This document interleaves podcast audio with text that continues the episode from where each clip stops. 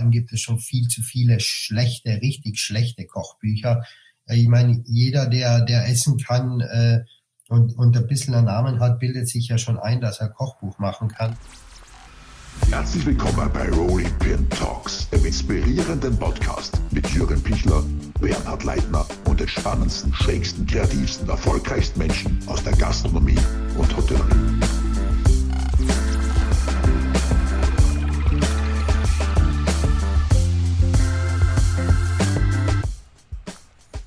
Meine sehr verehrten Damen und Herren, herzlich willkommen zum Rolling Pin Podcast, Persönlichkeiten ganz persönlich.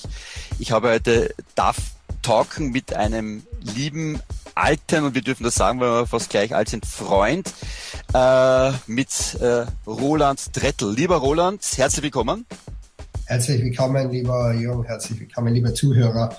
Ich bin vier, vier Monate jünger als du. So ist es.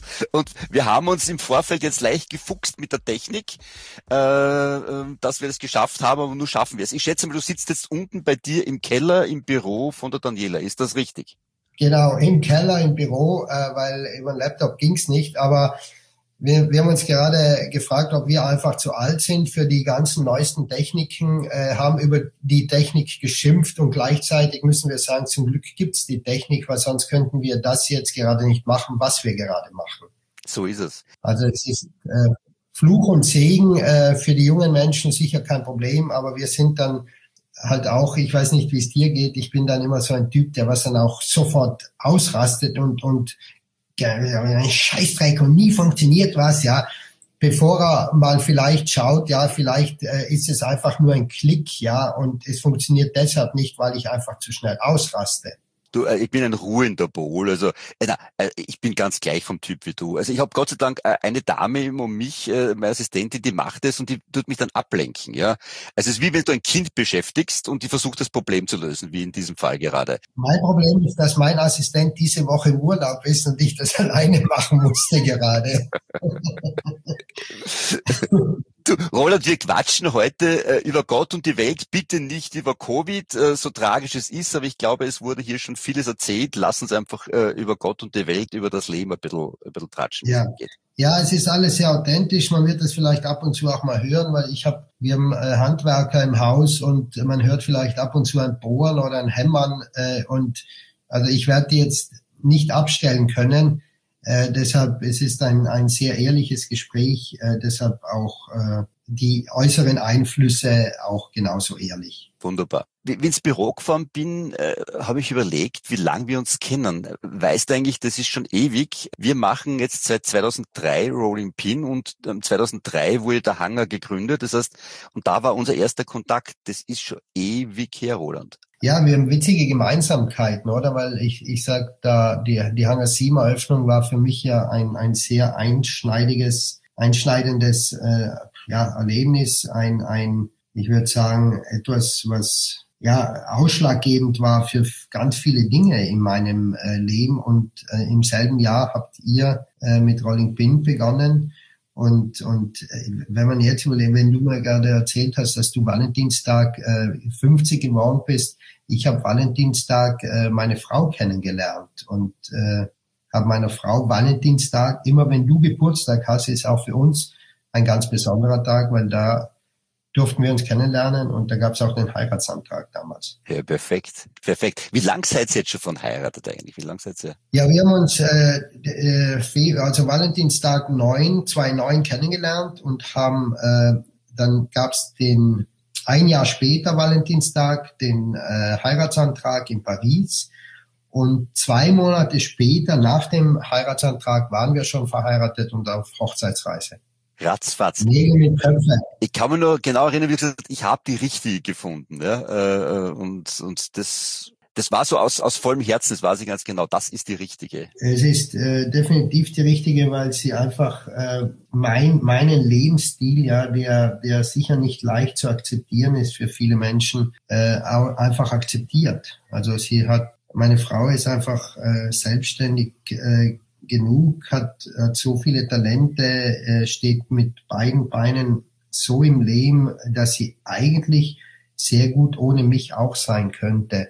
Und ich denke, das ist immer für, für Menschen wie uns äh, die richtige Frau. Eine Frau, die ohne uns sein kann. Und ich, ich freue mich immer wieder, sie zu sehen. Ich, ich war davor gerade beim Gemüsehändler und, und äh, bin eingestiegen im Auto und habe gedacht, jetzt freue ich mich schon wieder nach Hause zu kommen, meine Frau zu sehen. Und äh, das ist so ein geniales Gefühl, ja, und, und äh, ja, oft, oft, oft intensiver, oft weniger, natürlich auch mit, mit äh, all den Stress äh, verbunden, den man vielleicht äh, hat immer wieder, dann auch mal weniger, oft mag's, mag's oder mag sie mich vielleicht auch nicht sehen, aber trotzdem im, am Ende des Tages sind wir froh, dass wir uns haben und dass wir gemeinsam einschlafen können.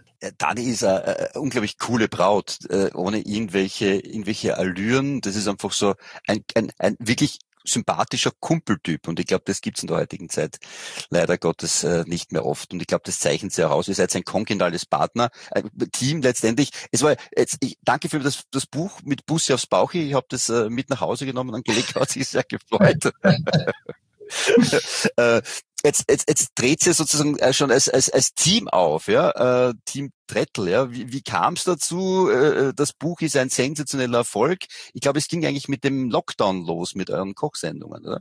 Ja, also in, es ging einfach in erster Linie mal dadurch los, dass meine Frau es mag, also und, und dass wir das gemeinsam entscheiden. Ich kenne ja viele Kollegen und also die einfach für sich entscheiden, ja, dass sie ihren Partner mit ins Spiel bringen möchten, wenn es Richtung Öffentlichkeit geht oder nicht. Ja, also da, da wird gar nicht der Partner zum Teil gefragt. Das ist einfach ein ganz klares Ding. Nein, ich möchte, dass ich nur alleine auftrete. Und das ist äh, bei uns einfach nicht so. Ich frage mal die Dani grundsätzlich, du möchtest du stattfinden in den sozialen Netzwerken? Hast du damit ein Problem, wenn wir, wenn ich gemeinsam ein Foto von uns poste? Und sie entscheidet, nicht ich entscheide. Wir entscheiden gemeinsam. Und, und für sie ist das überhaupt kein Problem. Und, und ich zeige ja gerne meinen Partner her. Also ich, ich habe da überhaupt keine Bedenken. Ich habe auch keine Angst, dass sie mir vielleicht irgendwann mal die Show äh, stehlen könnte, weil sie einfach die Talente dafür hat. Und äh, weil es auch äh, des Öfteren schon passiert, ja, dass, dass sie eigentlich der Hauptdarsteller ist und ich der Nebendarsteller werde. Aber ich sag, ich, ich finde es sensationell, ja, und vielleicht gibt es einfach auch viele Männer, die damit ein Problem hätten, ja, wenn, wenn auf einmal die Partnerin äh, ja, irgendwie, wenn sie das Gefühl haben, dass sie, dass sie vielleicht mehr Aufmerksamkeit erregen, erregen kann als, als der Mann selbst. Und ich freue mich einfach. Ich freue mich, eine, eine so tolle, starke Frau zu haben mit so vielen Talenten weil äh, je stärker sie ist, desto stärker macht es mich ja auf der anderen Seite auch wieder. Und deshalb war das im März einfach so eine sehr spontane Entscheidung, auch wieder von Danis Seite, dass zwar ich sage, du Schatzi, ich gehe kurz rauf, koch uns was, ich setze schneller Bolognese an. Und die Dani sagt, das war glaube ich der 14., 15. März, wir waren zu Hause, wir äh, gingen mal davon aus, dass wir sowieso jetzt länger zu Hause sein werden. Deshalb sagt sie, ja, du, weißt was, wir sind nicht die Einzigen, die gerade zu Hause sind. Es sind viele Menschen zu Hause. Lass uns das, lass uns live gehen und, und wir, wir zeigen mal, wenn du behauptest immer, dass die weltbeste Bolognese machst, dann zeig's den Menschen einfach, ja. Und wir gehen live, ganz banal, mit dem Handy und ja, so ging's halt los, ja. Und wir haben erkannt, dass, dass viele Leute zugeschaut haben und dann ging das 90 Tage hintereinander, dass wir um 11 Uhr gemeinsam gekocht haben oder ich gekocht habe und Dani mir auf die Füße gestiegen ist, ja, und gedreht hat und mir gute Fragen gestellt hat, lästige Fragen gestellt hat, aber am Ende unterhaltsame Fragen gestellt hat. Wie, wie groß war dann der Erfolg? Also ihr habt es gestreamt über, über, über Instagram und, und Facebook. Wie, wie viele Leute äh, schauen oder haben bei sowas zugeschaut? Ja, das war also bei also es, äh, ja, es war unfassbar. Ich weiß nicht, ich, ich glaube, die Lasagne, ich, ich müsste jetzt nachschauen, aber ich glaube, auf äh, die Lasagne letztendlich, die, die hat irgendwann nach zwei Monaten haben wir Lasagne gemacht und ich glaube, dass da äh, auf Facebook äh, haben wir, glaube ich, drei bis vier Millionen Menschen erreicht. Und äh, also so erreichte Personen auf, auf Facebook waren immer also eine Million sicher und unfassbar. Also das, äh, wenn wenn ich wenn wir mit, mit einem TV-Format äh, eine Quote haben, ja, äh, mit, mit, mit zwei Millionen, dann, äh, ja, dann können wir die Champagnerflaschen knallen lassen. Und wir mit unserer banalen Ding da, mit dem Handy und mit dem, so einem schwindeligen Ton, äh, erreichen wir so viele Menschen ohne irgendwelche Konzepte, ohne, ohne nix, ja, also wirklich aus der Hüfte geschossen alles. Und ja, das war schon, schon sehr faszinierend, ja, was, was da abging. Ich glaube auch die Zeit war, war richtig. Die Leute suchen so Authentizität, was Ehrliches. Äh, ich glaube, es war das, der größte Erfolg kommt meistens aus der Spontanität. Äh, und ich glaube, das ist, was die Leute gesucht haben. Heimlichkeit, Ehrlichkeit äh, und, und nicht Perfektion. Ja, ja, absolut. Also bei uns, glaube ich, haben einfach mehrere Dinge äh, mitgespielt. Ja. Es ist einmal, das Kochen ist immer ein Thema dieses authentische aus der Hüfte kochen noch viel mehr. Dann kam aber dazu, dass äh, die Menschen partizipieren durften in, uns, in, in unserer Beziehung und sie waren bei uns zu Hause. Also ja, wenn der, wenn der Postbote geklingelt hat, ja, dann war es halt so, ja, und, und und wenn das Telefon geläutet hat, ja, dann war es so. Es war einfach nichts Gestelltes. Wir, Gestelltes. Wir waren kein Studio, wo alle gesagt haben, so, und jetzt die Handys aus und jetzt Ruhe und ja, keiner mehr was sagen. Ja, nein, es war einfach Alltag. Wir haben im Alltag unser Mittagessen gekocht und die Leute konnten uns dabei zuschauen. Und ich denke, dass der größte Erfolg nach all dem, was ich gerade genannt habe, sicher die Dani war dass wir das zu zweit machen. Aber wenn ich mich jetzt da oben alleine hinstelle und in die Kamera reinquatsche und erzähle den Menschen, was ich wieder koche, dann hat es nie so eine Tiefe eben, wie wenn meine Frau davor steht und Diskussionen entfacht werden und, und vielleicht ja auch mal äh, uns, äh, ja, wir hatten ja selbst äh, Streitereien, ja, also als Dani äh, gemeint hat, ja, dass es Erdbeerknödel gibt, ja, und ich, wie ich bin, einfach dann äh, spontan entschieden habe, nee, Erdbeerknödel gibt's anders mal, heute gibt's Oktopus, ja, dann ist mir die eine halbe Stunde so am Arsch gegangen, ja, weil sie ihr Erdbeerknödel nicht gegangen, nicht bekommen hat. Aber sie, also das haben halt dann alle Menschen, die uns zugesehen haben, auch mitbekommen. Es war wirklich ehrlich. Und wo wir dann äh, im, im Off waren, ja, also wo wir dann die Kameras niedergelegt haben oder die Handys, aber habe ich schon gesagt, hey, heute ging's mal, mal richtig auf, auf die Eier, gell? Aber das konnte halt auch jeder spüren, ja. Und, und wir haben uns einfach mit nichts zurückgehalten. Und das war letztendlich, glaube ich, der Erfolg. Jetzt weiter gedacht, natürlich, es gibt daraus ist das Buch entstanden, das ein sensationeller Erfolg ist. Ja. Ich, äh, ich, soweit ich weiß, du hast mir erzählt, äh, Fotografie bei Roland Trettel, ja. Das heißt, es wurde eigentlich wirklich äh, so produziert, so äh, die, die, die Kochshow war äh, alles zu Hause bei dir. Es war ja wirklich eine, eine, eine, eine Trettel-Production, oder? Ja, absolut. Also es war in, in erster Linie mal, ja, ich würde sagen, vor, vor einem Jahr oder vor anderthalb Jahren, wenn mich gefragt hättest, ob ich ein Kochbuch mache, ja, dann hätte ich gesagt, äh, hundertprozentig nicht, weil es gibt in meinen Augen einfach schon viel zu viele Kochbücher und vor allem gibt es schon viel zu viele schlechte, richtig schlechte Kochbücher. Äh, ich meine, jeder, der, der essen kann äh, und, und ein bisschen einen Namen hat, bildet sich ja schon ein, dass er Kochbuch machen kann. Und deshalb habe ich immer gesagt, hey, davon gibt's genug. Und das Kochbuch wurde eigentlich nur deshalb gemacht, weil die, die, die Leute, die uns zugesehen haben und immer wieder nach Rezepten gefragt haben und ich sage so, hey Leute, ich habe kein Rezept. Ich, ich, ich weiß zum Teil eine Stunde, bevor ich mich da hinstelle, noch gar nicht, was ich koche. Ich, ich koche einfach, ja, so, was, was da ist, koche ich, ja. Und dann fällt mir während dem Kochen noch einer so, ja gut, ich könnte da vielleicht noch ein bisschen äh, Spitzpaprikasaft äh, reintun, ja. Und, und so passiert bei mir halt Kochen. Und deshalb Rezepte gibt's äh, in der Patisserie und, und beim Backen, aber, und, aber, aber nicht beim, beim Kochen. Und dadurch, dass ich die Frage so oft gelesen habe mit den Rezepten, mit den gewünschten, habe ich dann bald mal gesagt, ja, weißt was, äh, jetzt kochen wir da oben. Ich richte das Essen an und wieso mache ich nicht gleich, warum archiviere ich nicht das Ganze direkt, ja, und, und wir, wir haben schöne Teller da, wir haben eine, eine, eine, ja, eine Kamera da, die nette Fotos macht, und dann habe ich äh, den Helge Kirchberger, unseren Haus- und Hoffotografen, ange, angerufen und habe gesagt, du, äh, Helge, ich möchte gern die ganzen Gerichte, die ich koche, fotografieren. Können wir da irgendwas machen? Ja, kannst einfach vielleicht mal mir erklären, wie diese Kamera funktioniert. Ja, ist sofort passiert. Und nach einer Woche, wo wir da täglich gekocht haben, habe ich, bevor ich es gegessen habe, einfach das Gericht genommen, habe es runtergebracht, habe es vor die Kamera gestellt und habe dreimal draufgeklickt. Einmal mit so einer Styroporplatte, ja, dass äh, das Licht ein bisschen anders kam, ja, das hat mir der Helge davor erzählt oder erklärt und einmal ohne. Und äh, was ich damals noch gemacht habe, ja, das, das haben wir dann letztendlich nicht verwendet. Ich habe äh, täglich die SN äh, im Kiosk gekauft und habe sie immer, habe den Teller immer auf diese aktuelle SN-Titel, auf den Titel gelegt, ja.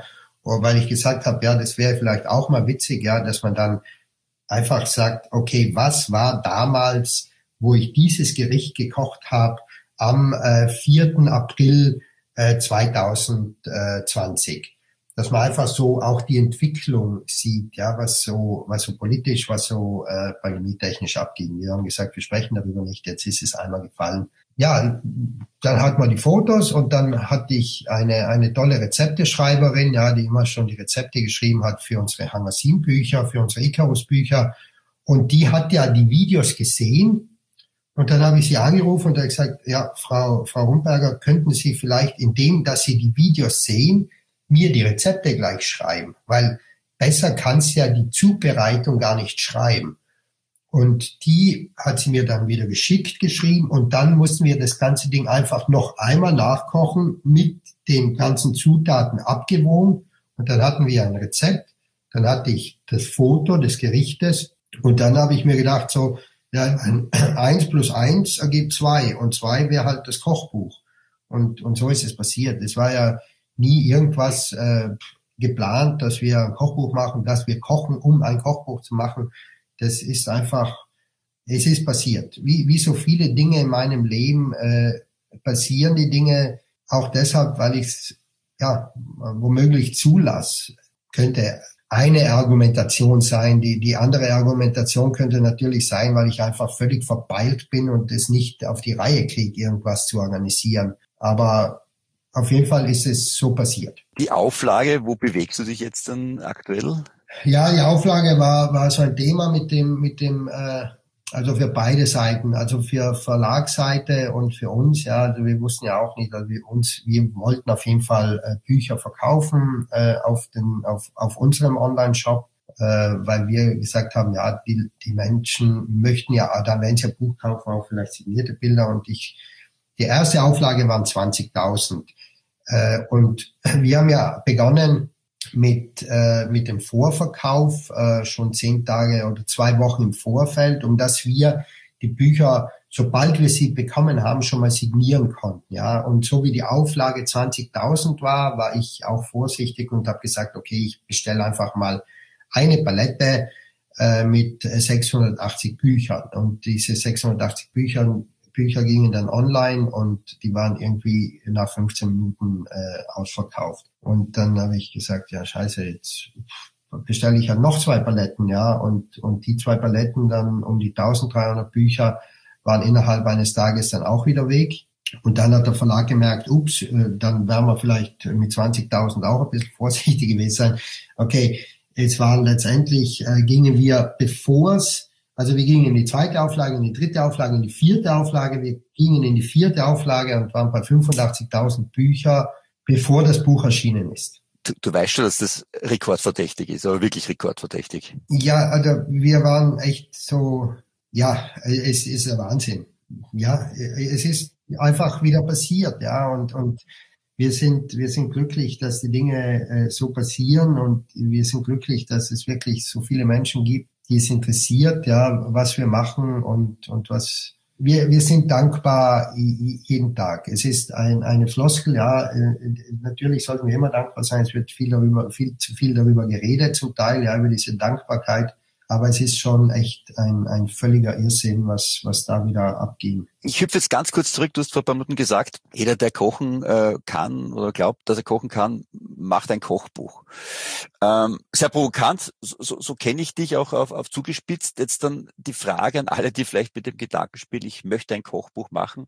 Wann ist aus deiner Sicht ein Kochbuch ein relevantes Kochbuch und sollte wirklich auf den Markt gebracht werden? ja, ich meine, es ist, es ist halt so, ja, wenn, wenn äh, ich, es gibt einfach so, so ein, ich kann ja gar keine Namen groß nennen, weil ich nicht alle weiß, aber wenn ich, wenn ich sehe, dass eine Katzenberger ein Kochbuch macht, dann sage ich, hey Leute, komm, hört's doch auf mit dem Scheiß, ganz ehrlich. Warum brauche ich von einer Katzenberger ein Kochbuch? Also ich, ich, ich, ich mache ja auch nicht irgendein Buch mit Schminktipps. Also ich jetzt. Also irgendwie äh, finde ich äh, diesen Spruch, äh, Schuster bleibt bei deinen Leisten, einen, einen komplett bescheuerten, ja, weil man sich äh, verschiedene Dinge einfach ausprobieren soll, ja, um dann letztendlich zu erkennen, wo man hingehört. Aber ein Kochbuch zu machen, nur weil äh, man weiß, dass Menschen täglich essen und äh, also es soll schon eine, eine, eine gewisse Basis soll einfach mal beherrschen, also soll einfach vorherrschen, ja. Also es ist nicht, nicht jeder, der isst, sollte mal ein Kochbuch machen. Und, äh, und nur weil einer äh, Mode macht, ich weiß nicht, ich glaube, der Wolfgang Job hat mal ein Kochbuch gemacht. Ja, warum? Aber vielleicht war es auch jemand anders, keine Ahnung. Aber es gibt halt so viele, wo ich sage, nein. Und ich habe so viele Kochbücher und es gibt auch so so unfassbar viele schlechte und immer wieder und und dann und dann ist die Fotografie auch bald immer wieder dieselbe und legen wir doch vielleicht ein paar Brotkrümel an die Seite des Tellers und wie witzig und vielleicht machen wir noch einen kleinen Fleck auf die Tischdecke, um das mal ein bisschen Leben einfließen lassen können, dem Bild und, und ja, es langweilt einfach sehr, sehr oft und, aber äh, trotzdem kann ich ja niemandem sagen, wer ein Kochbuch machen soll und wer nicht, ja. Ich denke, dass dass äh, die Guten äh, sich verkaufen, die wirklich Guten verkaufen sich definitiv. Und ich glaube, nur weil du irgendwo anders bekannt bist und deshalb ein Kochbuch machst, glaube ich, wirst du trotzdem nicht, nicht so richtig erfolgreich sein. Ich meine, wenn ich Otto Lengi Bücher anschaue, dann habe ich das vollste Verständnis, ja, warum sich diese Bücher so brutalst verkaufen, weil einfach jedes Gericht etwas ist, wo du gesagt, wo du sagst, ja, okay, so in der Art habe ich es noch nie gesehen, ja. Und du hast halt auch bei jedem, äh, bei jeder Food-Fotografie, was sie machen, die ist natürlich höchst äh, professionell. Also da kocht jetzt, da fotografiert jetzt Otto Lengi sicher nicht selbst. Aber trotzdem hast du das Gefühl bei jedem Foto, was du siehst, ich möchte das Ding sofort essen. Also viele Kochbücher äh, haben eine Fotografie da, wo ich sage, okay, ich würde dieses Gericht, dieses Bild sehr gerne einrahmen und in meine Küche aufhängen. Aber ich habe fast ein schlechtes Gewissen, drüber nachzudenken, dieses Gericht zu essen, so schön wie es fotografiert wurde. Und in Wahrheit kreiere ich ja eine Distanz ja zum, zum Leser und zu dem, der es nachkochen sollte und, und, und dem Gericht. Das Gericht ist ja dafür da, dass es gegessen wird, ja, und, und das muss ich dann im Foto einfach rüberbringen. Und ich darf es nicht zu schön und zu künstlerisch machen, weil wen interessiert's? Und ganz ehrlich, ich habe das auch lange genug gemacht. Ja, das ist jetzt nicht so, dass ich jetzt äh, eigentlich schlau reden kann, weil ich habe, glaube ich, äh, zehn Kochbücher gemacht im Hangar und und habe die ganze Food, also die ganze den ganzen Food Design selbst gemacht und jedes Buch war, jedes Foto war unfassbar schön von Helge fotografiert. Aber letztendlich schaue ich mal die Bilder jetzt an und ich sage so, ey, was hat mich da geritten? Es ist schön, aber es macht keine Lust, es zu essen. Und wenn es keine Lust macht, es zu essen, dann macht es ja auch keine Lust, es nachzukochen. Und wenn es den Menschen keine Lust macht zum Nachkochen, dann werde ich dieses Buch nicht großartig verkaufen können. Echt Quatsch, brutal viel, oder? Na, das ist auch Sinn und Zweck des Ganzen hier, Roland, wirklich. Es ist wunderbar, es ist wunderbar. Aber so funktioniert es auch, wenn wir uns sehen. Äh, wenn wir uns sehen, habe ich öfters ein bisschen, habe ich ein paar Minuten mehr, aber grundsätzlich weiß ich das immer sehr zu schätzen mit dir, ja. Äh, du, du, du hast recht, äh, die, die Zeiten, wenn du es anschaust, Kochbücher vor 15, 20 Jahren mit Aspik hier und dort, wie, wie kann ich es umsetzen, ja? Wie, wie, wie nehme ich Scheu vielleicht letztendlich auch, ja, vor dem Ganzen. Aber du hast ja richtig gesagt, Hangar 7, das war natürlich Kunst auch nicht nur am Teller, sondern auch letztlich in der Fotografie, was passiert ist. Ich kann mich noch genau erinnern, wie du mich angerufen hast, äh, sagst, äh, du kündigst jetzt im Hangar, ja. Äh, weiß, es gibt so Momente im Leben, wie, wie 9-11, das vergisst man nicht und lustigerweise werde ich das auch nicht vergessen, wo du mich angerufen hast. Und ich habe dich gefragt, warum, ja. Und willst du den Zuschauern auch beantworten, was du gesagt hast? Warum, du bist deppert, habe ich gesagt, warum kündigst du, ja? Und hast du eine für mich sehr plausible Antwort gegeben. Weißt das noch? Ich weiß, lieber Jürgen, ich werde älter, ich weiß nicht mehr, wie plausibel meine Antwort war, aber ich, ich äh, sag, sag du mir die Antwort. Du, du, du hast mir erzählt äh, vom Diego. Ah, ja. Die Reisetätigkeit. Ja, dass es für mich äh, verschiedenste Antworten gab. Ja, also also es ist, es ist einfach viel passiert, ja, und, und es war einfach ein, ein letztes Jahr, wo ich da im Hangar war, wo ich einfach für mich immer wieder gemerkt habe, dass ich, dass ich einfach kaputt bin, dass ich auch kopftechnisch kaputt bin, ja, dass ich, dass ich immer wieder das Gefühl hatte, schwer krank zu sein, ja, und, und mein Kopf oder mein Körper haben sich einfach gemeldet und gesagt, hey Junge, es, es, es, es ist, glaube ich, an der Zeit, äh, die Notbremse zu ziehen. Also das war, war sicher ein Ding, ja. Die Geburt äh, von Diego ein Jahr davor, äh, dass du, dass du immer wieder, du hast einfach gemerkt, ja, dass das Reisen, in, du, ich durfte nicht mehr. Ich habe irgendwann gemerkt, nach all den Jahren, ich habe das elf Jahre lang gemacht und ich durfte jeden Monat einen Gastkoch besuchen. Ich durfte jeden Monat einen anderen Kontinent oder ein anderes Land bereisen. Ich durfte äh, den geilsten Job ja in der Kulinarik äh, begleiten. Ja, ich ich ich ich durfte so viel jahrelang. Ja, und irgendwann kam die Zeit, wo ich wo dieses durfte zu einem Musste überging und ich musste nochmal nach Sydney fliegen. Und ich musste schon wieder einen Gastkoch kennenlernen. Und ich musste mir schon wieder den Quatsch anhören von irgendeinem Koch, ja, dem ich einfach nicht mehr geglaubt habe. Es gab viele, die, die authentisch waren, wo, wo, für mich alles Sinn gemacht hat, ja, was ich mir erzählt habe. Aber es gab auch ganz viele, wo ich es mir anhören musste und ich daran glauben musste, weil ich gesagt habe, wenn ich nicht mehr daran glaube, dann wird unser Konzept nicht mehr erfolgreich sein. Wenn ich es nicht glaubwürdig rüberbringe bei meinen Mitarbeitern, ja, wenn 30 Leute in der Küche hast, ja, dann, dann werden die nicht glaubwürdig sein. Und wenn wir alle nicht glaubwürdig rüberkommen, dann werden wir dem sein Konzept nicht gut umsetzen können. Und es kam einfach immer wieder dieses Muss und ich muss wieder den Koffer packen und ich muss wieder äh, meine Frau äh, für eine Woche verlassen und ich muss vor allem meinen Sohn verlassen, der gerade geboren wurde. Und, und da gab's ein, ein, ein Erlebnis, ich weiß nicht, ob ich dir das erzählt habe, ja, dass irgendwann, ich habe einen Südtiroler kennengelernt, ja, der, der auch sehr erfolgreich war, der alles liegen lassen hat irgendwann und, und ich gefragt habe, hey, warum denn? Warum? Du warst so erfolgreich mit all dem, was du machst. Ja, wie kannst du einfach alles liegen lassen? Und der sagt, weißt du was, Roland? Ich bin äh, am Frühstückstisch gesessen mit meiner Frau und mit meinem Sohn, der war damals fünf Jahre alt. Und mein Sohn schaut mich an und sagt, du Papi, warum lachst du eigentlich nie wieder? Und dann hat er für sich gesagt, das kann ja nicht sein, ja, dass mir mein Kind sagt, dass ich nie lache und da, wo ich das gehört habe, diese Geschichte war für mich so, so ein Auslöser, wo ich gesagt habe, nee, ich möchte nicht in, in vier Jahren am Frühstückstisch sitzen mit meiner Frau und von meinem, Fra von meinem Sohn gefragt werden, warum ich nie lache.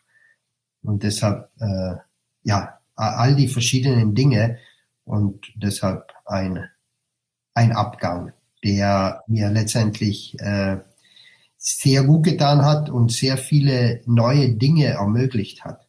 es gab ja keinen Plan B, wir haben ja oft darüber diskutiert, was passiert, ja. Du hast dich sozusagen ein bisschen versucht auszu, dein Hobby nachzugehen, Mode, alles drum und dran. Du hast eine, eine Zeit einfach versucht reinzuschnuppern, ist das richtig? Ja, ja, absolut. Also ich habe einfach gesagt, ich möchte, also ich, ja, hab drei, war, war ein paar Wochen beim Tischler und war habe ein Tischlerpraktikum gemacht. Ich habe dann bei Markus äh, Meindl, äh, meinem guten Freund, äh, Leder, eine Lederjacke selbst designt und selbst äh, zuschneiden und Auswahl des Leders bis hin äh, des Annehens des Knopfes eine Lederjacke, die die wertvollste sein wird, die ich je gehabt habe, weil einfach mein Herzblut drin steckt.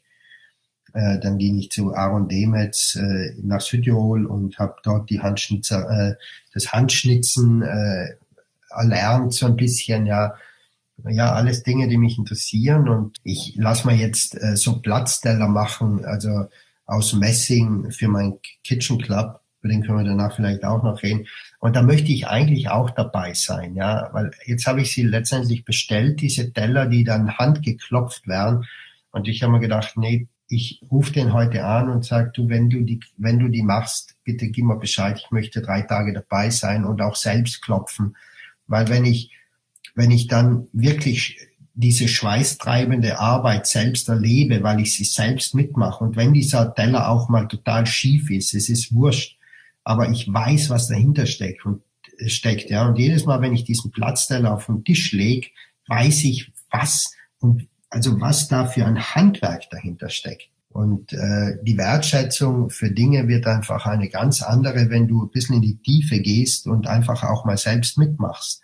Und da geht es gar nicht um Perfektion. Und natürlich werde ich es nie so gut machen wie der Tischler, der mir das äh, gelernt hat oder der Schneider. Und ich, nein, natürlich nicht. Aber trotzdem kann ich sagen, ich, ich habe ein bisschen eine Ahnung, wie es wirklich funktioniert und und was für eine Leidenschaft in all den Dingen steckt, ja, was Handwerker so abliefern. Das hat dich immer, wirklich immer von allen unterschieden. Wir haben oft drüber geredet. Für dich war, für viele ist halt immer nur der Teller, das Produkt und alles drum und dran, das Kochen im absoluten Zentrum äh, des Lebens.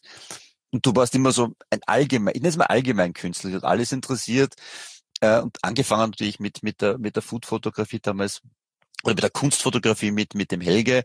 Äh, das hat sich von allen immer, du warst immer der, der offene Zeitgeist und immer der Fragende, ich kann mich oft erinnern, im Hangar, wenn wir, wenn wir philosophiert haben und wie du auch Sachen in Frage gestellt hast, wo, was nicht, vor, äh, damals, äh, aus heutiger Sicht vor zehn Jahren, es gibt keine Tischdecken oben mehr im Icarus, wir, wir servieren ab, wenn der Gast fertig ist.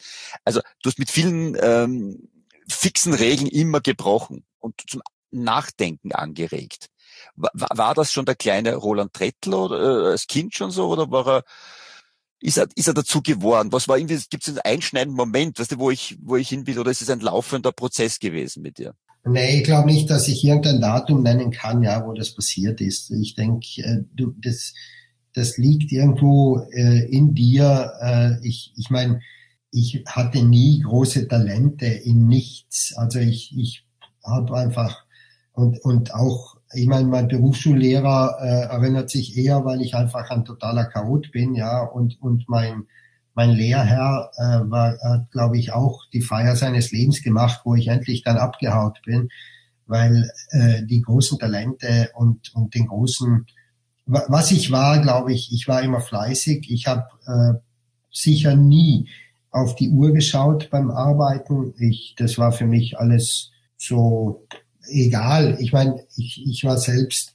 wo ich die Lehre gemacht habe, mit 14, 15 ging ich ja schon in die Lehre und, und eine Sechs-Tage-Woche und ein Zwölf-Stunden-Tag äh, mit 15, das war ja, also ganz ehrlich, das war selbstverständlich. Und ich habe da auch nie groß darüber nachgedacht, auch weil ich irgendwo so erzogen wurde, zum Glück. Ja, also es war jetzt Jetzt, jetzt ist es, natürlich hat sich verändert und natürlich bin ich jetzt nicht derjenige, der sagt, hey, das äh, ist alles scheiße und früher war alles besser, weil die Lehrlinge irgendwie 60 Stunden oder 70 Stunden gearbeitet haben und nee, also es ist einfach eine Veränderung da und jetzt gehört sich's auch nicht mehr, ja. Ich habe aber für mich damals vielleicht schon mal gesagt, hey, ja, vielleicht nicht mit 15, aber vielleicht irgendwann mal mit, mit 19, mit 20, wo ich dann Richtung München ging zu Witzigmann, da habe ich dann schon gesagt, ja, Mai, du ganz ehrlich, wenn ich äh, 80 Stunden arbeite, ja, dann, dann lerne ich ja das Doppelte wie derjenige, der 40 Stunden arbeitet. Und je mehr, dass ich lerne, desto, desto mehr könnte mir, natürlich kannst du es nicht sagen zu dem Zeitpunkt, wenn du Anfang 20 bist, ob es dir wirklich irgendwann mal was bringt, ja. Aber für mich, ich war immer ein Typ, der einfach, der was nie groß nach vorne geschaut hat. Ich, ich war immer der Mensch, der in der, in der Gegenwart gelebt hat. Ich, ich bin nie einer, der groß zurückblickt. Äh, alles, was in der Vergangenheit war, das, das macht mich aus und, und, und das bin ich und, und, äh, und ich muss lernen aus all den Fehlern, die ich gemacht habe. Ja, ich kann nicht mit 50 noch der, der, der cholerische Vollkaschball sein, ja, wie ich mit 25 war, weil dann sage ich, da hat mir die Vergangenheit nichts gebracht. Ja, dann habe ich einfach nichts daraus gelernt äh, aus, aus dem, was mir widerfahren ist. Und und ich blicke aber genauso wenig in die Zukunft. Ja, ich denke nicht, ja, jetzt könnte man das noch machen und das wäre jetzt noch mein Ziel. Und weil ich einfach in der, in der Gegenwart lebe, ja, und weil ich all die Dinge, die es in der Gegenwart für mich gibt, äh, auch schnell umsetzen möchte. Also wenn ich jetzt eine Idee habe, dann möchte ich nicht sagen, ja, geil, jetzt habe ich diese Idee und äh, diesen Traum werde ich mir erfüllen in den nächsten 15 Jahren. Nee, nein, äh, da werde ich wahnsinnig. Also wenn ich jetzt einen Traum habe, dann will ich mir den Traum jetzt erfüllen, in der Gegenwart. Äh, deshalb kann ich die Frage auch nicht beantworten, warum ich dann, ich meine, dieses Rebellische, das hat immer schon ein bisschen in mir gesteckt, äh, anders sein zu wollen, was, was ja auch ab und zu was nicht immer gut sein muss. Ja, man kann äh, Dinge ja in Frage stellen, aber es kann ja auch äh, oft ganz schön äh, peinlich sein, ja, wenn du mit Gewalt immer nur anders sein willst. Also es muss ja schon alles ein bisschen Hand und Fuß haben und all die Dinge, die man jetzt, äh, also ich, ich muss ja nicht immer mit dem Kopf durch die Wand rennen, ja, weil irgendwann tut's ja auch weh. Und äh, ich, ich überlege mir schon. Also wenn ich Dinge in Frage stelle, dann, dann gibt es schon eine Überlegung, ja, oder ich, ich sehe es halt, ja, oder oder erlebe es irgendwo und, und bin halt in Asien oder bin in Japan und sehe, hey, in Japan wird mir nirgendswo ein Brot serviert, außer ich gehe zum Franzosenessen in, in Tokio, ja. Aber in dieser, in dieser Art der Küche, ob es in der chinesischen ist, ob es in der japanischen ist, ob es in der vietnamesischen ist, ja, es wird mir kein Brot serviert.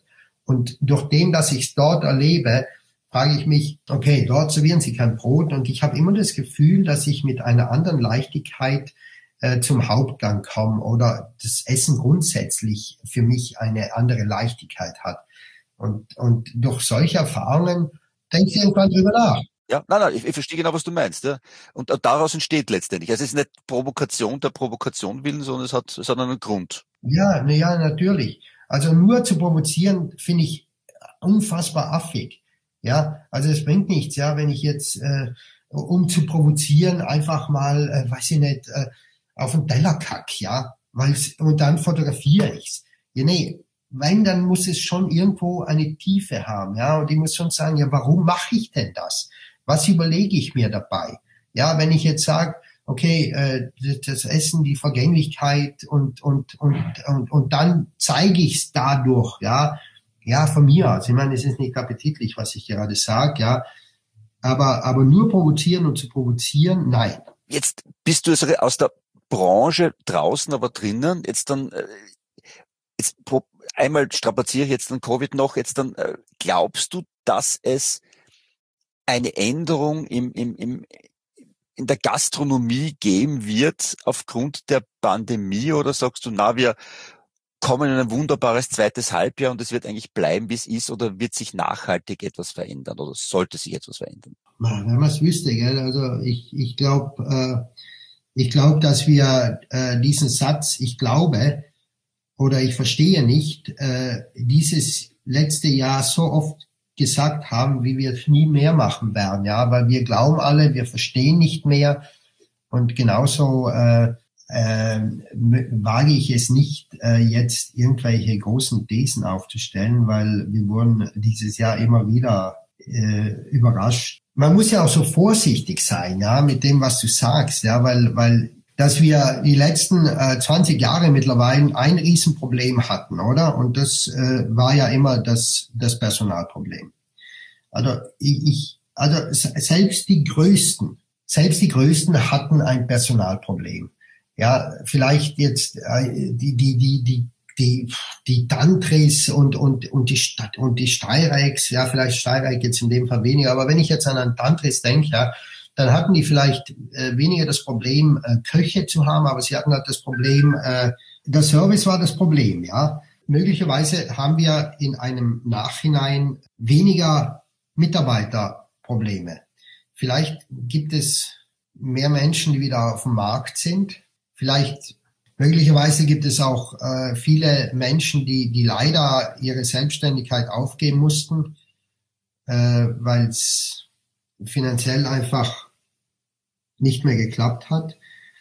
Und vielleicht sind auch das Menschen, die, die ja große Talente haben, ja, und, und vor der Arbeit nicht zurückschrecken und die dem Arbeitsmarkt einfach wieder richtig gut tun. Wie siehst du das?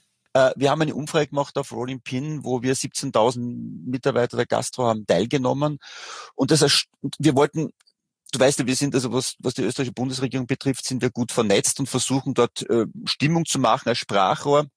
Und das Erschreckende war, und da sind wir jetzt gerade dabei, das ein bisschen äh, einzuordnen, 25 Prozent der Mitarbeiter äh, überlegen oder haben angegeben, äh, so schnell wie möglich aus der Gastro aussteigen zu wollen. A, fehlende Perspektive und B, Bezahlung. Ja, und dann kommt abgestuft noch äh, Arbeitszeiten und so weiter. Aber das Wesentliche ist, ist halt Bezahlung. Äh, Kurzarbeit ist toll, 80, 90 Prozent, aber es fehlt das Trinkgeld. 25 Prozent der Mitarbeiter wollen aus der Gastro so schnell wie möglich raus. Das heißt, wir tendieren jetzt nicht in Richtung Fachkräftemangel, sondern Richtung Fachkräftekollaps. Und dort versuchen wir gerade mit, mit, mit, mit äh, anschobenen Arbeitsminister äh, und, und Kanzler ein bisschen gegenzusteuern. Wir sind ein Tourismusland äh, äh, und da müssen wir jetzt wirklich die größte Wertschätzung, ich glaube, die Regierung hat verstanden, wie wichtig der Tourismus für Österreich ist, gegensteuern. Ansonsten haben wir ein riesen, riesen Problem. Das Schöne ist, dass sie wirklich open-minded sind und sich das alles anhören und versuchen, eine Lösung zu finden.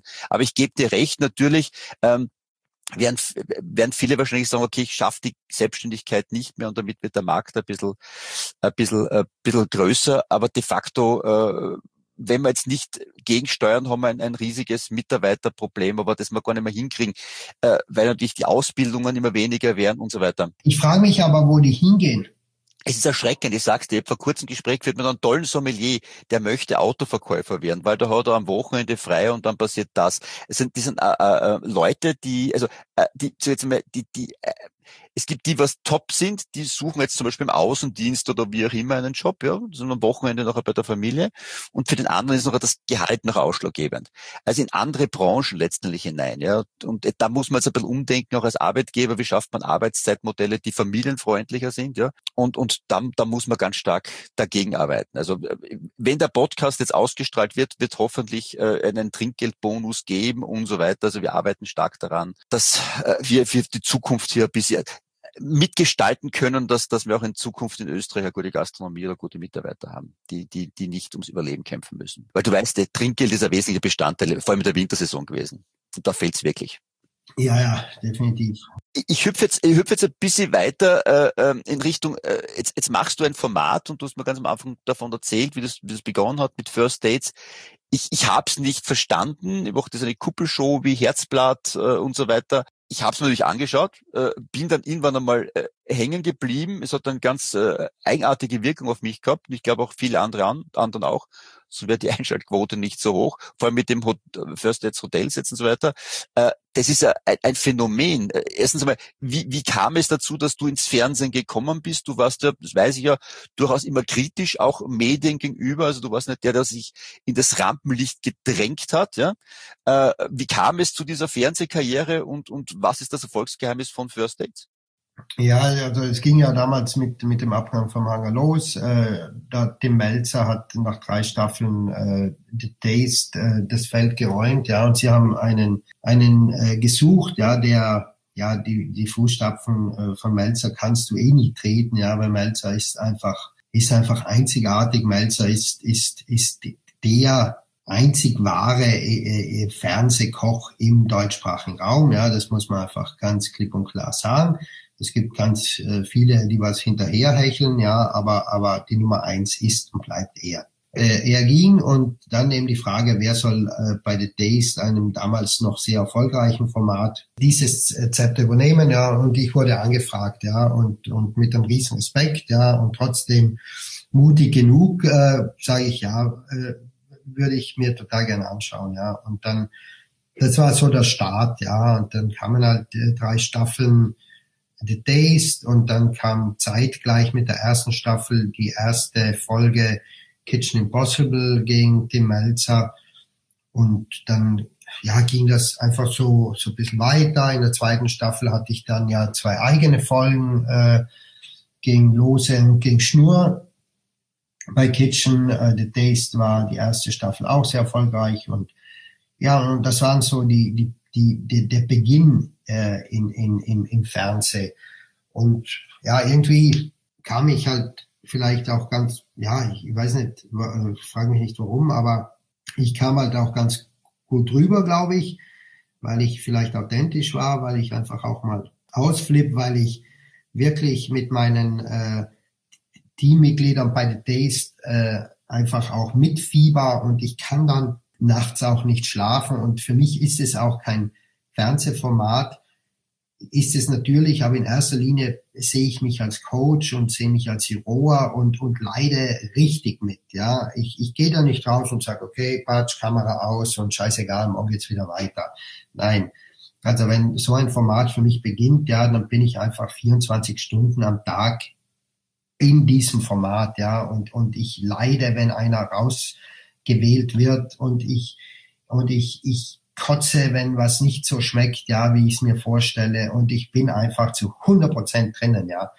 Und, und, und vielleicht ist das, was die Leute auch sehen, ja. Also ich bin, ich, ich werde nie ein Schauspieler sein. Ich werde nie irgendwas machen, weil die Kamera an ist. Ich werde es nicht anders machen.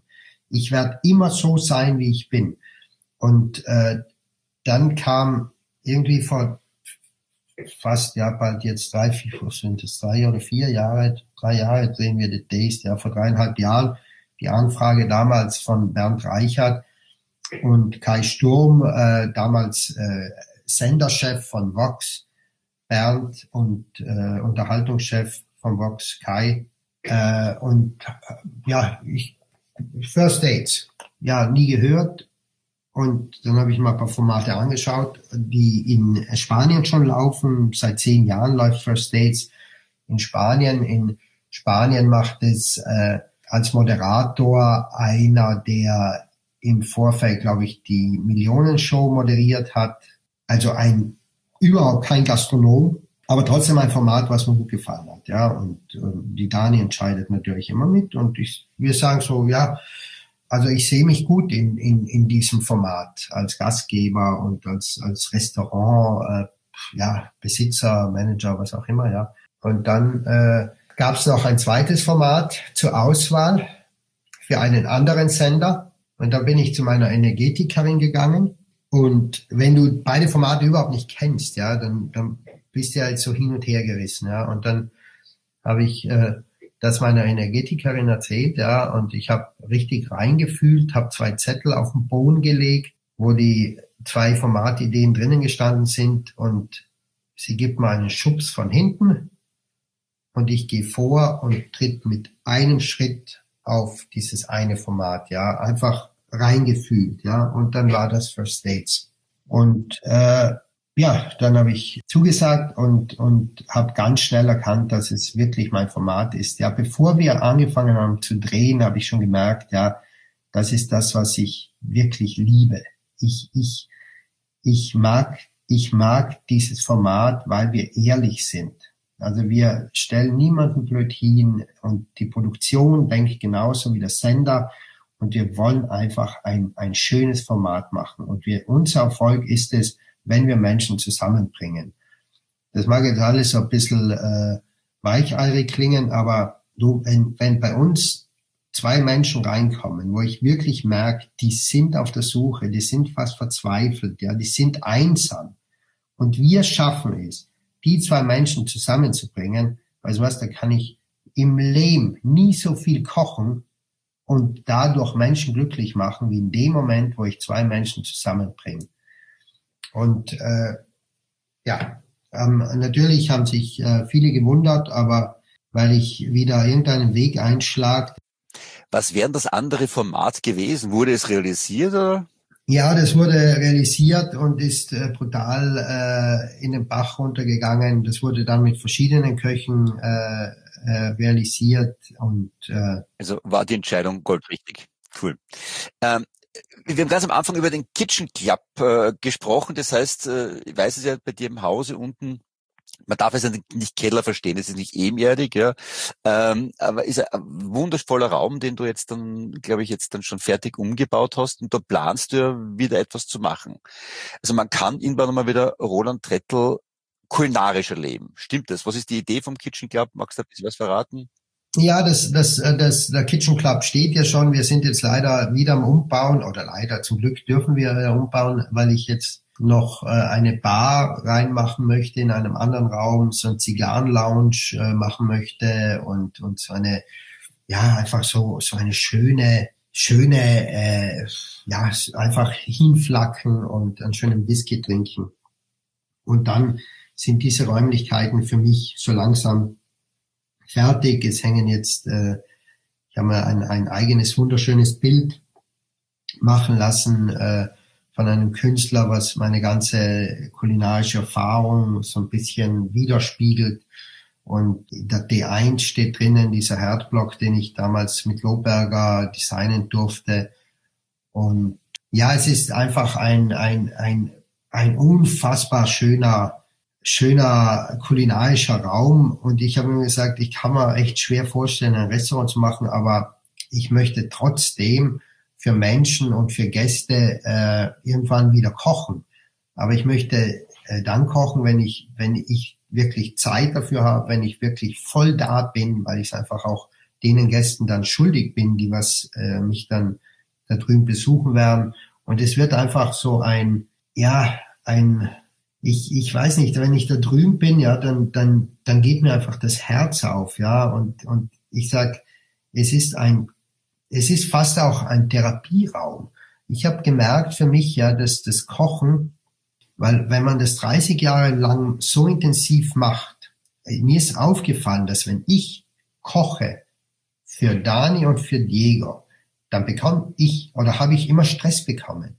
Sobald ich ein Messer in die Hand genommen habe, ja, und das Brett aufgestellt habe, ja, und einen Topf mit Wasser aufgestellt habe und fünf Lebensmittel äh, da liegen gehabt habe, habe ich Stress bekommen. Für nichts und wieder nichts. Aber ich denke, dass das so tief in mir gesteckt ist schon, ja, dass wenn es um Kochen ging, ich einfach sofort umgedacht habe auf Stress. Und ich habe gesagt, das kann ja nicht sein. Ich meine, Kochen ist, ist so was Schönes und Kochen, viele Menschen kochen ja, um dass sie sich erholen. Die, die, um, um runterzukommen, gehen sie kochen und ich koche, und gehe direkt auf 180, nur weil ich für meine Frau und für meinen Sohn koche. Und ich habe einfach erkennen müssen, dass, dass ich das Ding rauskriegen muss. Ja, und deshalb sage ich, dass da drüben ist, ist was Wundervolles. Ich sage da drüben, ja, weil es in derselben Ebene liegt jetzt, äh, wie da, wo ich sitze. Und es ist für mich ein, echt ein Therapieraum. Ich, ich möchte ich habe das jetzt auch gelernt, ja, durch, durch das letzte Jahr, dieses tägliche Kochen. Und ich habe mir gesagt, hey, das Kochen, was ich da mache, muss sein wie Yoga. Und das darf nicht sein wie Krieg. Ja, dass ich da immer wieder nach dem Kochen vollen Stress habe. Das habe ich jetzt äh, wieder voll im Griff und, und ich kann es nicht erwarten, ja, da drüben die ersten Gäste bewirten zu dürfen und, und, und einfach so richtig, ey, ich denke mal, wenn ich da mal zehn Leute sitzen habe, ich kann mir schon vorstellen, dass ich zwei Tage davor das Kochen anfange und mit irgendwelchen Ansätzen und den Sud und einkaufen gehen und also da geht jetzt wieder Kochen in eine Richtung, wo sie eigentlich immer hätte sein sollen. Und, und das, das Wesentliche, das Kochen, ich als Koch, habe ich einfach vielleicht völlig verlernt, ja, weil einfach rundherum so viel zu denken hattest. Ja, es war viel mehr ein Management äh, als als das Kochen an sich. Und und das kehrt jetzt wieder zurück in, in mit diesem Kitchen Club. Wann wird man äh, Gast sein dürfen? Ist es, kann man es normal buchen? Ist es auf deiner Seite oder ist es nur für eine Gruppe gedacht? Oder was wird es kosten? Wird es gehobene Küche sein oder wird man auch Krautfleckerl bekommen? Ja, also es, es wird, es wird, es wird, äh, es wird natürlich äh, einiges kosten. Ich habe jetzt noch keine, noch keine Preise festgelegt, aber es, es wird nicht äh, günstig sein. Es, es darf nicht günstig sein. Es ist alles, ganz ehrlich, viel zu günstig. Weil wenn ich ins Wirtshaus gehe und, und einen Schweinsbraten um neun Euro bekomme, sage ich falsch. Alles verkehrt man muss teurer werden, man muss gemeinsam teurer werden und dann äh, werden auch die Mitarbeiter wieder vielleicht äh, ein bisschen mehr Geld bekommen können. Und es wird sicher nichts günstig sein. Weil warum? Wir arbeiten mit den schönsten Lebensmitteln. Äh, ich habe jeder Gastronom, bevor der Geld verdient, nimmt der so viel Geld in die Hand und das muss ja irgendwo dann mal reinkommen. Ja? Und also ich sag das wird, äh, das wird nicht günstig sein. Das wird auch nicht normal buchbar sein. Es wird ja kein Restaurant sein. Es ist ja, in Wahrheit ist es ein Essen äh, bei, bei Trettel zu Hause. Und mehr wie, mehr wie 14 Leute werden auch nicht Platz haben. Und äh, es muss in erster Linie etwas sein, wo ich dran Spaß habe. Es muss äh, mit Menschen passieren, die wirklich auch Spaß haben und, und nicht äh, eventuell von mir erwarten, dass ich ihr Leben jetzt glücklich mache. Es sollen Menschen sein, die grundsätzlich schon mal glücklich sind, die entspannt sind. Vielleicht äh, sollten sie, bevor sie äh, hierher zum Essen kommen, auch mal ein, zwei Tage äh, von mir aus zum Machen nach Bergheim gehen äh, und, und äh, einfach mal ein bisschen Wellnessurlaub machen, bevor sie dann zum Essen kommen, weil dann bin ich auch überzeugt, dass das Essen anders schmeckt. Das habe ich damals, wo ich vier, fünf Jahre auf Mallorca gearbeitet habe, ganz klar erlebt, dass die Gäste, die mich auf Mallorca besucht haben, anders waren, als wie wenn sie jetzt in einer Stadt in München zwischen Tür und Angel mal schnell essen kommen und Geschäftsessen und jeder ist gestresster. Und ich möchte keine gestressten Menschen mehr äh, haben, für die ich kochen werde. Ein schöner Satz. Es wünscht dir was von jedem. Ab, ab wann dürfen relaxte, was ist geplant, relaxte Menschen bei dir zu Gast sein? Wann willst du den ersten Kitchen Club? Ach, ab wann? Ich habe ich hab eine Gruppe mit sechs Leuten, die ich jetzt schon, glaube ich, fünfmal verschoben habe. Ja, die hätten, glaube ich, schon im September kommen sollen. Und, und wir haben es immer wieder verschoben. Die hätten jetzt nächst, na die Woche, glaube ich, ja genau, end, äh, Samstag hätten die wieder kommen sollen. Und wir haben einfach gesagt, nee, es, es geht leider nicht mit sechs Leuten. Äh, und jetzt kommen sie im Juni und wir glauben fest daran, dass es im Juni geht. Und ja, das, das werden jetzt so die ersten sein und dann, ja, wir haben ja auch noch nicht, wir haben noch nicht groß drüber geredet. Wir haben auch, wir werden auch nicht Werbung machen. Also die, die sechs Menschen werden rausgehen und, und die werden äh, hoffentlich so ein tolles Erlebnis haben. Was ich machen möchte in diesen Räumlichkeiten, äh, ich hätte, ich würde gern, ich spiele seit neuestem Schach, ja, nach Damen Gambit, ja, bin ich nicht der Einzige, der mit Schach begonnen hat. Und, und ich bin äh, voll auf Schach. Und ich möchte da drüben vielleicht einen Schachclub machen. Ich möchte, dass vielleicht äh, so viele äh, Mitglieder hast, ja, wie es Schachfiguren gibt, dass einfach sagst, ja, du hast deine 32 Mitglieder, du hast äh, 16 äh, weiße, also für die weiße Figur, für die schwarze Figur 16, 16 und du triffst dich jeden ersten Montag im, äh, in, im Monat und jeder bezahlt einen Mitgliedsbeitrag äh, von, weiß ich nicht, einer gescheiten Summe und dass man dieses Geld dann am Ende des Jahres einfach spendet an Menschen, die es notwendig haben.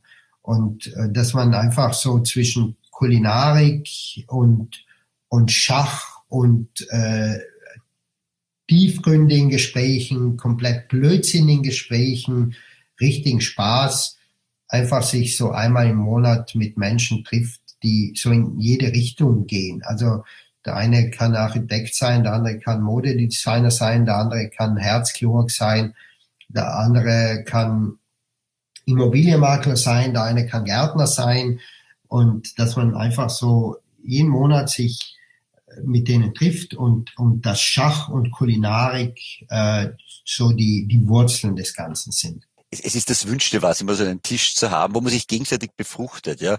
Weil man, man gräbt es sonst immer nur in seinem eigenen Metier, immer nur das. Aber ich glaube, die Inspiration kommt von anderen Branchen, von anderen Berufen, von anderen Persönlichkeiten. Also. Ja, aber nicht, dass es so läuft wie, wie bei den Rotariern, ja, die sich nur äh, Dings äh, beweihräuchern selbst, ja. Und es, es soll, jetzt habe ich die Rotarier im Kopf gehabt, scheiße, es tut mir leid, liebe Rotarier, ihr seid auch toll, ihr habt auch eure Berechtigung, ja. Aber ich möchte es ein bisschen spielerischer machen, ja. Ich möchte es, äh, ich möchte es mit mit Schach, äh, ich möchte äh, das das Spiel Schach als Hauptdarsteller da, da, da hinstellen und, und die Kulinarik runden das Ganze auf. Du, äh, wir könnten ja stundenlang noch weiterreden. Äh, ähm, zwei Sachen. A, steht noch irgendwas an, wo du sagst, okay, das könnte jetzt sein, das beschäftigt mich, das ist, das ist passiert, das möchte ich weiterverfolgen. Gibt es irgendwas noch, wo du sagst, da kommt jetzt noch was?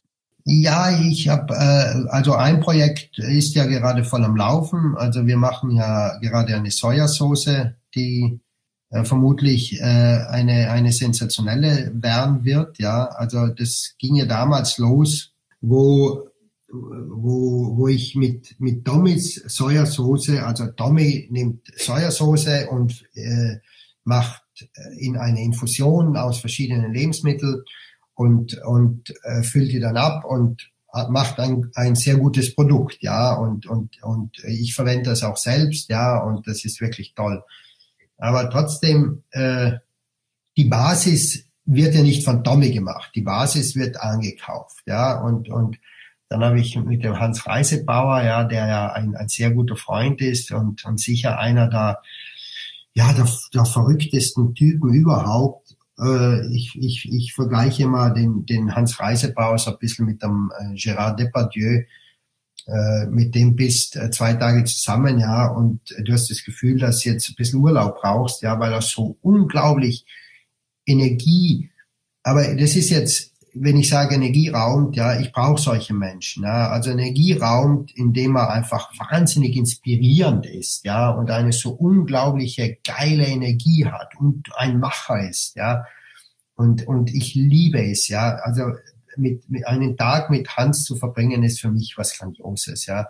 Und äh, so, und, und letztes Jahr im Frühjahr telefonieren wir und so, so, ja, die Sojasauce und, und, und so ungefähr der Hans sagt, ja, Ronald, aber weiß ich, du, ich habe ganz viele Felder mit Soja, gell? Und ich habe auch Roggen und ich habe auch das und ja, und, und Platz haben wir ja auch und, und Holzfässer können wir ja uns besorgen und dann, ja, ey, brutaler Reiz. Also irgendwie eine österreichische Sojasauce von der Pike auf, also wirklich nichts angekauft, also wirklich eine regionale österreichische Sojasauce. Und ja, haben wir angefangen und, und haben jetzt die ersten, weiß ich nicht, 3000, 4000 Liter schon äh, abgepresst und, und gefiltert und und es macht unglaublichen Spaß, ja. Vor allem, wenn sie dann probierst und sagst, wow, das geht wirklich eine Richtung, die spannend ist. Und ja, da sind wir jetzt dran und da schauen wir jetzt, wie wir das äh, Ganze äh, vertreiben und, und wie man es irgendwie ja, zu, an, an, an den Mann bringen. Äh, und also das ist gerade ein Projekt, äh, wo ich sehr gespannt drauf schaue und ja, dann, ja, was, ja, also ich bin immer noch äh, an, an, an einem an, an einem Fernsehformat dran, ja, was mich interessiert, aber dass ich jetzt erst, äh, ich darf es nächste Woche präsentieren, dem Senderchef und dem Unterhaltungschef. Und äh, ich äh, werde aber jetzt leider noch nicht erzählen können, was geht, aber es ist ein, ein sehr spannendes und es ist ein, eine, eines, was sehr mit der, sehr viel mit der Gastronomie zu tun hat, auf jeden Fall. Also ich werde jetzt nicht äh, Bonsais äh, schneiden gehen. Es hat wieder mit der Gastronomie zu tun, ja. Und ich werde auch kein Politiker, also es, es, es geht wieder so ein bisschen, so ein bisschen zurück, ja, äh, und ja. Ich bin gespannt. Du, wir, wir sind verblieben, dass du äh, versuchst, äh, auf die Chefliste zu kommen. Und dann würde ich gern wirklich, und ich glaube, wenn sich alle freuen, wenn wir da äh, ein, ein Nachfassen machen zu dem, was wir heute angefangen haben. Weil mit dir ist immer spannend, wir sehen uns alle, alle, sechs Monate einmal und da gibt's immer so unfassbar viel mit dir zu quatschen, weil es immer so unglaublich viel Neues tut. Aber trotzdem hast du diese Entspanntheit immer, das ist das Schöne. Ich, ich, ich, ich fühle immer bei dir nicht, dass, dass diesen Zeit Druck. Gibt ja viele, was sagst, um Gottes Willen, ja, äh, der sitzt da jetzt auf, auf Nadeln. Bei dir hast du diese, diese Entspanntheit, die mitschwingt. Das ist sehr schön. Ja, ich bin entspannt und ich bin äh, auch deshalb entspannt, weil ich, weil ich ein bisschen radikal bin, ja. Und und wir können das jetzt ja, ich, ich erzähle das jetzt ja gerne, ja. Äh, der, der Jürgen, äh, der Termin war jetzt seit einer Woche ausgemacht, ja. Und und der Jürgen schreibt mir heute heute früh, äh, eine Stunde bevor wir uns eigentlich äh, so treffen, du Roland, ich habe äh, das und das und Scheiße und, und können wir verschieben. Und da bin ich dann radikal und, und ich glaube, das genau macht mich entspannt, dass ich dann einfach sage, Jürgen, nein, ich habe diesen Termin für mich voll geplant, ja, von da bis da äh, treffe ich dich total gerne und ich nehme ja die Zeit und ich nehme ja auch eine halbe Stunde länger Zeit. Das ist überhaupt kein Thema, ja, ich spreche total gern mit dir. Aber ich bin nicht bereit, das jetzt wieder zeitlich zu verändern, weil das würde für mich wieder bedeuten, dass ich jetzt eine Stunde, anderthalb Stunden nicht wüsste, was tun um dann wieder neu planen zu müssen. Und auf der einen Seite denke ich, ja, es tut mir jetzt leid, ja, dass ich dir jetzt da diesen Schlamassel reinbringe, aber auf der anderen Seite sage ich, nein, das tut mir gut. Und in erster Linie muss ich schauen, eh, ganz egoistisch, dass es mir gut geht. Und, und deshalb sage ich auch dir als, als lieben Freund, Jürgen, nein. Und, und Nein sagen zu können, zu vielen Dingen ist, glaube ich, der Grund, warum ich auch entspannt wirke. Und das tut ja dann dir wieder gut, oder? Wenn wir ein entspanntes Gespräch haben. Absolut, absolut. Ich habe es auch voll verstanden. Also äh, ich, ich, es, war, es war ein Versuch und äh, und ich finde es beneidenswert, dass man es dann so umsetzen kann. Also drum, ich, ich sitze hier gemütlich in unserem Studio äh, mit einer Tasse Kaffee und dann Wasser. Also und genieße die Zeit wirklich mit dir.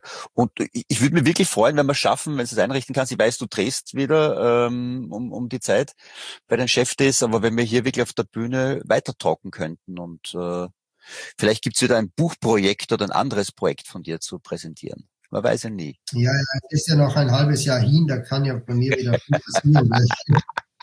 Aber wir werden jetzt, äh, ich habe die Termine gesehen. Ich glaube, dass wenn Oktober eher passt als September. Aber da werden wir jetzt, weil September bin ich den ganzen Monat irgendwie in Dreharbeiten. Ich darf, ich darf drehen, ich, ich, ich darf arbeiten. Ich bin glücklich, dass ich alles Dinge machen darf, die ich gerne mache. Schön. Also Lieber Roland, vielen Dank äh, für die Zeit. Sehr gerne. Es war wie immer inspirierend und angenehm und lustig, mit dir wieder zu quatschen.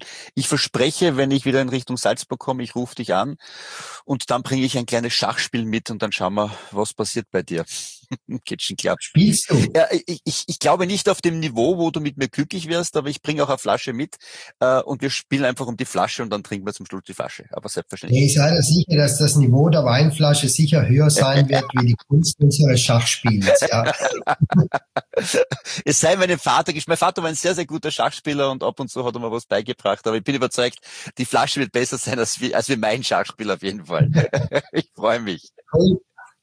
Gute Zeit, liebe Grüße ans Team, ja. Danke dir. Äh, vielen okay. Dank und bis bald.